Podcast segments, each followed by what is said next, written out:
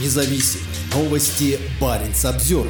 Российские дипломаты в Киркинессе убрали портрет Навального перед пропагандистской фотосессией. Убийство лидера российской оппозиции Алексея Навального стало шоком и горем для его сторонников. Однако генеральный консул России Николай Каныгин убрал его портрет, отдавая дань памяти героям страны за день до второй годовщины полномасштабного российского нападения на Украину. Генеральный консул Николай Каныгин и его сотрудники пришли к памятнику Второй мировой войны в День защитника Отечества 23 февраля. Букет дипломата состоял из роз, перевязанных лентой белого, синего и красного цветов российского флага. На фотографиях, размещенных в телеграм-канале Генконсульства, торжественная часть мероприятия выглядит на первый взгляд очень даже неплохо. Однако при более пристальном взгляде на три фотографии открывается факт, что российский дипломат или кто-то из его подчиненных убрал портрет Навального. Баренц Обзервер пытался получить комментарий от консульства и Каныгина, но всю пятницу на наши телефонные звонки либо не отвечали, либо бросали трубку. Когда наши журналисты побывали у памятника незадолго до прихода российского дипломата, портрет Навального там был. Представители Баренц Обзервер не присутствовали в момент возложения дипломатами цветов и фотосессии. После проведенной генконсульством церемонии Баренц Обзервер снова побывал у памятника. Портрет Навального снова был там, но на другом месте. Российская война против Украины сильно повлияла на норвежско-российские отношения в приграничном городке. На протяжении многих лет норвежские и российские официальные лица собирались у местного военного мемориала вместе, чтобы почтить память павших советских воинов. В 2019 году Сергей Лавров возложил венки вместе с тогдашним министром иностранных дел Норвегии Ине Эриксен Сёриде. Сейчас такими совместными церемониями покончено. В прошлую пятницу после новостей о смерти Алексея Навального жители Киркинесса организовали стихийный мемориал со свечами и портретами Навального напротив Генерального консульства России. Йоаким Олмен Маркунсен, постдок Арктического университета Норвегии в Тромсе, изучает то, как Россия использует памятники Второй мировой войны в Норвегии в пропагандистских целях. Произошедшее в пятницу в Киркинессе – это еще одна иллюстрация пропаганды, сказал он Баренц Обзервер. С 2014 года Генконсульство отмечает важные для российской культуры памятные даты, в том числе День защитника Отечества на мемориалах Второй мировой войны на севере Норвегии. Маркусин пояснил, что до полномасштабного вторжения в Украину два года назад эта политика была направлена на создание впечатления, что люди на самом севере Норвегии, которые часто посещают эти памятные церемонии по приглашению генконсула, согласны с российским нарративом Второй мировой войны, а именно освобождением и победой. Используя с 2014 года все большее число военных мемориалов в Северной Норвегии для пропаганды как официального нарратива освобождения победы, так и предполагаемого общего российско-норвежского интереса к увековечиванию этого нарратива, генеральный консул стремился привлечь Норвегию, или, по крайней мере, жителей Севера Норвегии, в качестве союзников в продолжающихся российских войнах памяти против стран Восточной Европы, уточнил Олмен Маркусен. Он добавил, что в последние два года было несколько ситуаций, которые указывали на возможность изменения в российском подходе. Похоже, что российские дипломаты перешли от создания альянсов к использованию мемориалов в качестве платформы для провокации и, более открыто, в качестве каналов для спонсируемой государством пропаганды. Например, сообщения в социальных сетях о вчерашней церемонии, проведенной российским посольством в Осло, были окружены потоком кремлевской пропаганды о событиях в Киеве и Украине примерно в эти же даты 10 лет назад. Это ясно показывает, что Кремль увязывает нарратив Второй мировой войны со своей продолжающейся